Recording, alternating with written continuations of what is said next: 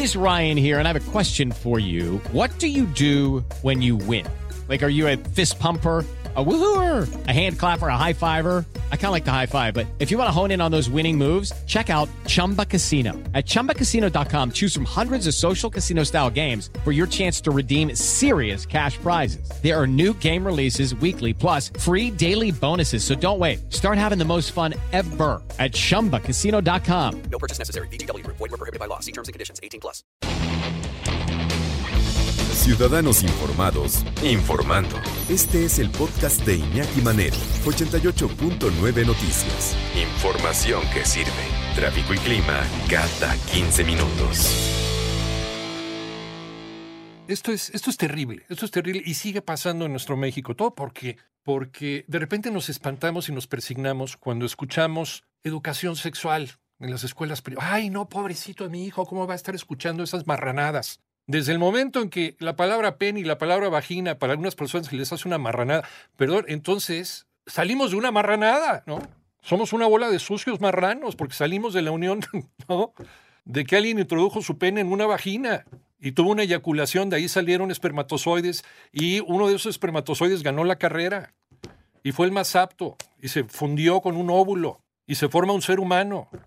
De ahí venimos todos, de una cochinada venimos todos. Entonces, no seamos persinados, por favor, ¿no? Es una incongruencia. ¿Por qué no hablar con nuestros hijos de una manera abierta y sin tapujos, poniéndole nombre a las cosas? ¿Cómo venimos los seres humanos y cómo poder evitar que una niña de 12 años resulte embarazada por alguien que no supo mantener lo que tiene dentro de los pantalones?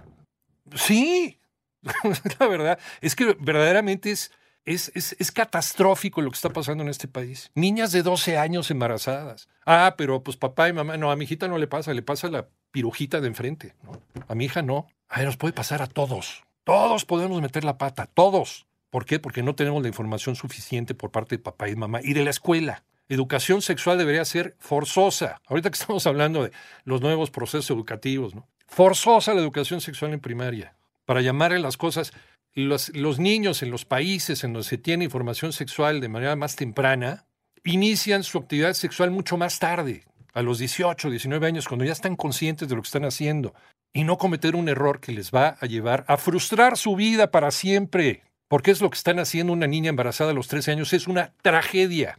A los 20, 18, 19, 20 y tantos años está, está perfecto, muy bien, si así lo quieren y lo planearon. Y tienen que ofrecerle al ser humano que van a traer. Pero a los 13 años, a los 13. Mientras que al vector, ¿verdad? Al que no supo mantener este, su cosita dentro del pantalón, ay, papá y mamá protegiéndolo, nosotros vamos a cuidar, no te preocupes, tú este güey. Esa es la gran tragedia mexicana. ¿Cómo estás, Moni Barrera? Buenas tardes. ¿Qué tal, Iñaki? Efectivamente, te platico que cada día mil niños y adolescentes se convierten en madres, reveló el informe Embarazo Temprano en México, elaborado por el Colegio de México. Vamos a escuchar. Aproximadamente mil diarias, entre 12 y 19 años, y entre el embarazo temprano involuntario y las desigualdades sociales y la violencia de género. En el grupo de 10 a 14 se embaraza. En ningún caso hay consenso. Niñas que se embarazan generalmente con hombres mucho mayores y sufren matrimonio forzado o de violencia de género. No, y espérense, todavía está aquello de los usos y costumbres, ¿no? Y todavía el dejarlo pasar y normalizarlo. No, en la Sierra de Guerrero, como son comunidades indígenas, entonces es normal, ¿no?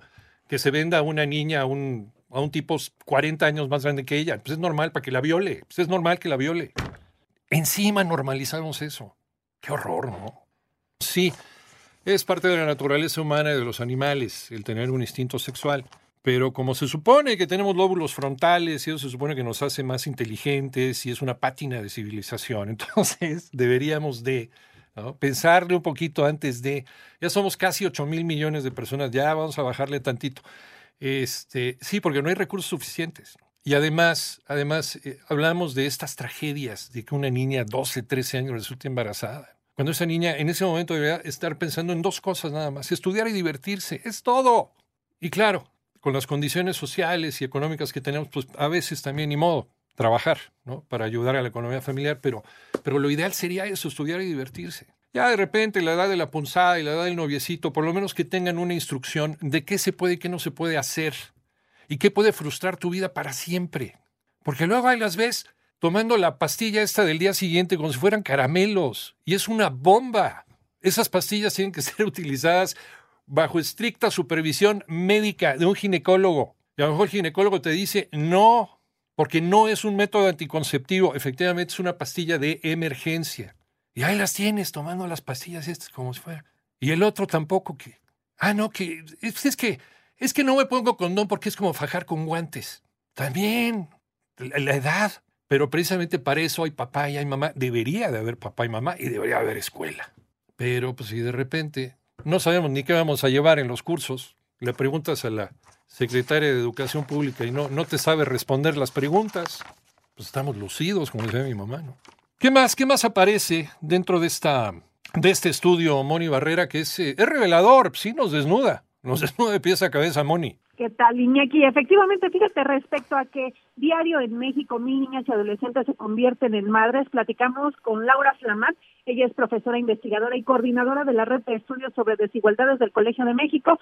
Nos explicó, bueno, pues que el embarazo temprano es un problema público con graves consecuencias individuales, sociales e intergeneracionales. Vamos a escuchar. A niñas y adolescentes que están en condiciones de vulnerabilidad, que tienen bajos ingresos, baja escolaridad, son de pertenencia indígena, viven en comunidades rurales, están más en riesgo de un embarazo temprano involuntario. Este es un problema no de la niña, la adolescente que se embarazó, un problema social severo. Y de acuerdo con el estudio del Colegio de México, Iñaki, en 2020 se notificaron aproximadamente 8.876 nacimientos con madres menores de 14 años. Imagínate, de ellas el 60% estaban unidas con el padre, mientras que el 13.4% lograron continuar sus estudios. Vamos a escuchar. Cuando tienen niñas o niños dependientes, esa proporción baja a 40%.